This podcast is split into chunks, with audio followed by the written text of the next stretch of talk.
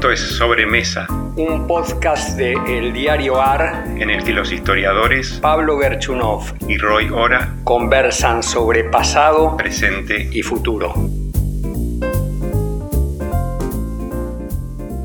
¿Cómo te va, Roy? Muy bien, Pablo, ¿vos cómo estás? Bien. Antes de empezar, creo que habría que decirle a la gente que nos escucha y nos lee que estamos en el, como se diría en las series de televisión, en el fin de la primera temporada. Así es. Esto es, Así es. este es el, es el último, la última sobremesa de lo que podríamos denominar la primera temporada, porque esperamos retomarla en el futuro. Ambos tenemos muchas cosas que hacer ahora y entonces este, hemos decidido poner un, ponerlo en suspenso. No, no, no es que terminó para siempre, lo ponemos en suspenso y ya volveremos. ¿eh? Así es. Volveremos en algún momento. Volveremos, que- volveremos. Que no sea muy lejano. Efectivamente. Y para despedirnos de nuestro amable público, habíamos pensado un tema, un tema. En realidad habíamos pensado varios temas con un título. El título era Las rupturas históricas en la Argentina. O ¿Está la Argentina frente a una ruptura histórica? Que es otra manera de ponerle el título al podcast de hoy. Yo lo había empezado a pensar enfocándome en el peronismo. El peronismo, en, como ya lo hablamos alguna vez, en una crisis que eventualmente puede terminar en una crisis tipo 2001, lo que el 2001 fue sobre todo para el radicalismo, para el arco no peronista. Este, y lo pienso eh, porque creo que el peronismo está en su peor crisis desde 1975. Es decir, nunca atravesó un momento tan crítico desde la muerte de Perón hasta el 76. Y, a mí, y, creo que hay que seguir elaborando sobre eso, porque un peronismo debilitado, un peronismo de nuevo tipo, un peronismo distinto, eh, sería para mí un cambio histórico una ruptura, en la, un, un, cambio en la forma en que pensamos la Argentina. Pero hay otras maneras quizá de verlo. Esto obviamente está profundizado y agravado por la pandemia y por la inesperada guerra europea, pero es una manera de verlo, puede haber otras. Entonces quería preguntarte a vos cómo veías esto. Bueno, yo coincido en, y después podemos decir alguna cosa más, ¿no? sobre el hecho, sobre tu aseveración referida a que esta es la crisis más profunda que el peronismo experimentó desde el año 75. Quería decir algo al comienzo sobre en qué sentido esto puede llegar a ser una ruptura histórica. Eh, a mí me tienta esa fórmula para pensar, no, no para cerrar. No para dar una respuesta. No, no, no, claro. para, para abrir el juego, decir, bueno, estamos, y ya lo hemos dicho en algún momento, creo, estamos ante, o el peronismo está ante lo que el 2001 fue para el radicalismo, es decir, un momento en el cual la lealtad de sus seguidores, la, la, el conflicto interno entre sus dirigentes alcanzan una envergadura tal, la, el debilitamiento de la lealtad, los conflictos entre los dirigentes alcanzan una envergadura tal que esa, esa organización política, esa oferta electoral, eh, de ahí en más tiene que ser otra cosa, y va a ser uh -huh, otra cosa, uh -huh. y marca de otra manera el, eh, este, su lugar en la historia. ¿no? Pero yo quería empezar con una nota de cautela respecto a rupturas históricas, que es como vos encaraste la conversación, porque rupturas históricas solo pueden captarse retrospectivamente. Ese sería el punto Totalmente que yo quisiera hacer, ¿no? Totalmente de acuerdo. La, sí. la, la, el presente es, eh, solo nos permite mirar a ras del suelo, uh -huh. nos contamina de las experiencias que están en torno eh, a nuestra propia vida. No nos permite tener una, una vista de más, de más, largo, una visión de más largo plazo, ¿no? Y yo creo que acá el, el ejemplo que me, me, me, gustaría traer a la discusión es el de, bueno, eh, referido a estas dificultades para pronosticar si verdaderamente este es un momento de inflexión, el de la pandemia y su desenlace. Creo que ahí tenemos muchos elementos para la cautela y sobre todo para la humildad. Cuando empezó la, la pandemia, los primeros meses, hubo pronósticos de todo tipo. Sí. Aurora de un nuevo mundo, este, utopía eh, de control social aparecieron un montón de cosas. Pero incluso cuando ya Sí, estaba... nos iban a poner un chip con la Sí, vacuna. sí. Esa era una, ¿no? O que el mundo se iba a volver más solidario y que iba a surgir eh, instituciones de gobernanza global capaces de enfrentar los problemas sanitarios de los pobres y de los ricos más o menos de la misma manera. Bueno, nada de eso pasó. Pero incluso ya muy avanzada la, la pandemia, hubo eh, ideas que vistas a la hoy, eh, digamos, apenas un año más tarde suenan bizarras, si querés, ¿no? Y menciono en particular una que me cae, me, me hace mucha gracia, que es la de Nicolás Christakis, que se hizo famoso el año pasado, A ver, sacó un libro, sacó un libro muy exitoso que se llama La flecha de Apolo. El impacto profundo y duradero del coronavirus en nuestros modos de vida. Es una persona muy, muy importante en Estados Unidos. Ajá. Uno de los top 100 pensadores, muy afamado profesor en Yale, tiene todos los pergaminos, ¿no? Y él hizo un análisis de la pandemia, está aparentemente bastante bien, pero dijo, cuando termine la pandemia, el mundo se va a dar eh, un baño de felicidad. Después de haber sufrido tanto, van a venir una suerte de años 20. Lo que siga la pandemia fue, va a ser exactamente lo mismo que siguió a la, eh, a la gripe española. ve- ¿Vendió muchos libros? Vendió un montón, se tradujo Bueno, cre- creo, que, creo que decidió Sí, ganar dinero. Sí. bueno, entonces este señor dijo, eh, sigue carpe diem al, al momento duro, ¿no? Y, y no, no es tan, digo, su argumento es un argumento que hoy nos resulta eh, muy discutible, por supuesto, pero cuando salió un historiador bueno como Neil Ferguson, historiador británico Sí, famoso, sí, sí, que dijo, es un libro buenísimo. Sí, sí. Es decir, no es que... comentario de Ferguson me acuerdo perfectamente. Claro, muy, muy elogioso. Y, y así hubo otros, ¿no? Bueno, pero sabemos nosotros que en vez de los locos años 20, eh, un, un momento de, de relax y felicidad, nos encontramos con los horrores de la guerra. Con una guerra además horrible que tiene implicancias muy complejas en muchos planos. Se ha vuelto a hablar de guerra nuclear, tiene eh, implicancias muy importantes en términos de la transición energética, en fin, cosas que, Sí. que, que- que uno podría decir hoy, no sabemos si finalmente esta guerra va a ser quizás más importante que la pandemia. Claro. No quisiera abrir juicios sobre Claro, eso, por las claro. implicancias Sí. que tiene sobre temas centrales como, por ejemplo, este, ¿no? Sí. Transición energética. Sí, sí. Entonces, me agarro de esa frase de Hegel que dice, el búho de Minerva levanta vuelo al atardecer. Así es. No hay que, no hay que a- No apurar, apuremos, no, apuremos, apuremos. no apuremos a decretar apuremos, eh, que el peronismo está en su peor momento, porque quizás después viene un momento peor, O, o quizá viene su mejor o momento. viene su mejor momento. ¿no? Yo quiero hacer una, una observación sobre esto. Eh, yo estoy completamente de acuerdo con vos sobre el punto de las predicciones y, y particularmente sobre el búho de Minerva, pero también es cierto que uno encuentra en la realidad pistas que tocan una cuerda en uno, ¿no? Y sobre todo teniendo cierta edad, hay como palabras que a uno mismo, a mí mismo por lo menos, a mí me llaman la atención porque tienen un contraste muy fuerte con el pasado que yo viví.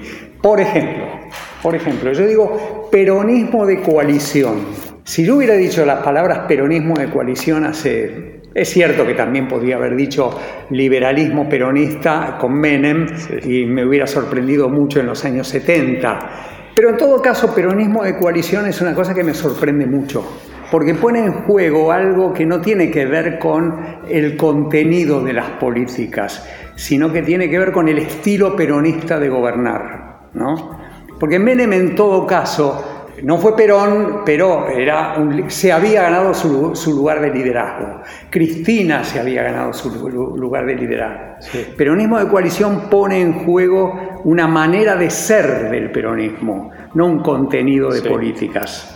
Eso en cuanto, eso para reivindicar un poco la idea de que al mediodía estoy dispuesto a hacer algún pronóstico. Sí. Este, no pronóstico, pero alguna observación un poco más allá de, de lo que podía ser a la mañana, digamos. El otro punto que tiene que ver con la, sí con, no con el contenido de las políticas, pero sí con la imposibilidad del peronismo de ser lo que fue, esto es, un movimiento de, justicia social, en el caso de Perón, un movimiento de reparación social, en el caso del kirchnerismo, se encuentra hoy en una desesperada imposibilidad de cumplir con ese rol.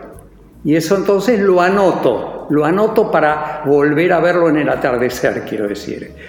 Con Macri los salarios perdieron 18%. Con Alberto Fernández hasta ahora los salarios recuperaron 2%. Ahí tiene que haber un revulsivo, tiene que haber un problema muy complicado.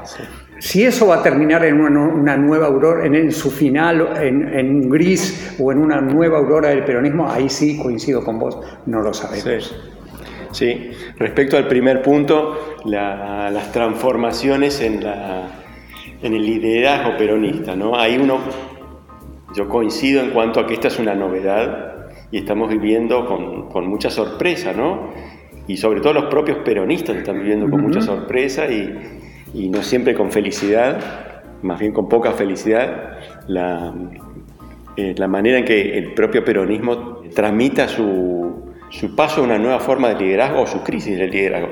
Creo que eso, sobre eso es difícil decir algo, porque todavía los viejos reflejos están, ¿no es cierto? Y hay una suerte como de demanda de, por de autoridad. de autoridad. De autoridad. Que eh, en otra charla que tuvimos hace un tiempo dijimos, bueno, quizás no es la, ya la autoridad de Perón, ¿no? no Porque la Argentina no, ya no lo admite eso. Mm. Pero está muy claro que, bueno, muchos le dicen al presidente, es tu momento. Hace tiempo que le vienen diciendo tu momento.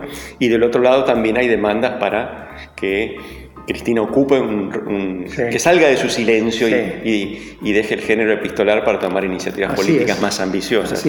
Pero el segundo punto yo creo que es el crucial, ¿no? Para un movimiento que fue que está identificado con la idea de justicia social, ¿no? Por eso digo. Como ningún otro en la historia argentina y está eh, en deuda con esa em, con esa bandera. Es una bandera, no digo que han arreado, pero es una bandera que hoy no flamea. Y que, no sabemos si va a poder flamear en los próximos años. Y que tiene dificultades para que flamee, porque no es un problema de que están haciendo las cosas mal, sino que hay un contexto además que, que vuelve muy difícil que la bandera flamee. ¿no?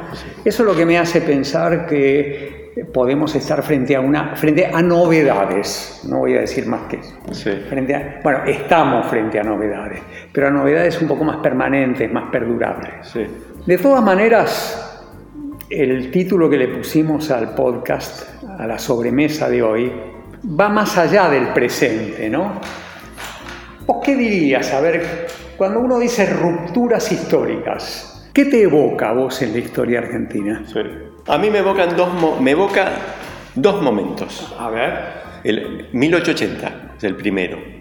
Muy importante sobre todo, y acá quiero hacer una consideración sobre, bueno, a quién le evoca, ¿no? Y cómo reconstruimos ese, ese pasado. Porque 1880 fue un momento muy dramático para Buenos Aires, para la Buenos Aires líder de la, de la República Argentina, que en ese momento, bueno, fue vencida militarmente y doblegada. La muerte de Buenos Aires. La muerte, para decirlo con las palabras de Gutiérrez, uno de los que más lo sufrió, se lo puede formular también, ahora que está de moda, presidente Macri invita a los radicales a leer Alem. Efectivamente. Bueno, Alem pensaba eso también, ¿no? Bueno, claro. Eh, yo creo que ese momento. Votó en contra de la federalización. Votó en contra. Eh, es, para Buenos Aires eso fue dramático. Y seguramente mucha gente vivió eso como una inflexión central, como había sido quizás la independencia. Está muy bien. Y la otra es el, el 45, 45-46, ¿no? Ahora, te puedo hacer una pregunta eh, eh, eh, que es de verdad una pregunta como historiador. ¿Vos, ¿Vos no dirías que, esa, que la federalización de Buenos Aires tuvo repercusiones en el interior? Me parece que, por supuesto, sí, no, por supuesto, eso cambió el mapa político argentino en la medida en que Buenos Aires fue desplazada del centro del escenario. Porque es un problema de, como dirían los economistas, de precios relativos. Sí, ¿no? claro. Pero yo creo que para otra gente eh, fue una suerte como de, movimiento de placas tectónicas, no fue un terremoto. Está bien. Tuvo consecuencias fundamentales y no se puede pensar la Argentina post-80 sin tener en cuenta eh, esa guerra civil. pero me parece que eh, la percepción de que los actores estaban viviendo un momento de cambio histórico, me parece solo la tuvieron los de Buenos Aires, o, en una medida muy distinta. Desde el punto de vista cualitativo creo que fue una diferencia importante. Sin duda. Ese es un, momento, me decías otro. El otro es el, 45-46. Sí, claro. Sobre eso creo que no hay, no hay mucha discusión porque ahí verdaderamente la Argentina cambió, se dio vuelta como una media en muchos aspectos. ¿no? Sí, señor. Los historiadores podemos eh, tratar de explicar cuánto del pasado armó ese escenario. ¿Cuántas pistas justamente nos daba el pasado? Pero eso es expost, ¿no? Eso eh, digamos, lo que pasó entre septiembre del 45, ¿no? la marcha de la Constitución Libertad el 18 de octubre y las elecciones de febrero del 46, ese es un momento de aceleración del tiempo histórico. ¿no? Creo que no, es muy difícil imaginar otros para periodos más recientes. ¿El 30 no? Creo que el 30 no, de hecho los contemporáneos creo que no lo vivieron así. No. Además es una cosa más extendida, no es, no es solo la Argentina, ¿no? digo, Ah, estoy pensando, estoy repasando, ¿eh? El 30 no. Para algunos quizás el 83, por supuesto. El 83, eh, ahí es interesante a propósito de cuándo ocurre de verdad el, el, anoche, el, anochecer, ¿no? Para mirar con sabiduría. Porque el gobierno de Alfonsín podía haber sido visto como una ruptura histórica en el tránsito. Y cuando lo miras cinco o seis años después, fue un episodio muy importante, cambió mucho de la Argentina, pero la vieja Argentina del 45 siguió viva. Y en ese sentido no podemos compararlo ni con el 80 ni con el 45. ¿no? Sí, en ese sentido, y volviendo al presente, si en este momento, si en estos años, el peronismo deja de tener el lugar central en la vida pública que comenzó a adquirir en el 45, bueno, yo creo que sí, eso justificaría, con una, con una, mirado con una perspectiva que hoy no tenemos, una evaluación que dice, bueno, se cerró un ciclo. Me viene a la memoria un libro de Tulio de Perín que se llama La larga agonía de la Argentina peronista. En un momento 94 95, Tulio de Perín pensó que esa Argentina había cambiado radicalmente y no pasó. Sí, sí. Ese libro está escrito para decir. Sí. Murió la gente, se terminó. Se termina. Sí. sí. Y no murió. Y no murió. Entonces la pregunta es. Si no nos estaremos equivocando como al. Si, si, haciendo un pronóstico no nos equivocaríamos como al Perín. Sí, exactamente. en todo caso le dejamos la pregunta a los historiadores del futuro. De acuerdo. Bueno, Roy, nos vemos, nosotros seguimos viéndonos. Este, nosotros seguimos haciendo algunas sobremesas, solo que no vamos a grabar nada, no vamos a hacer un podcast y volveremos pronto con el podcast. o volveremos en algún momento con el podcast. Volveremos a poner el grabador en algún momento. De acuerdo. Un abrazo, Roy. Chao, Pablo. Hasta luego.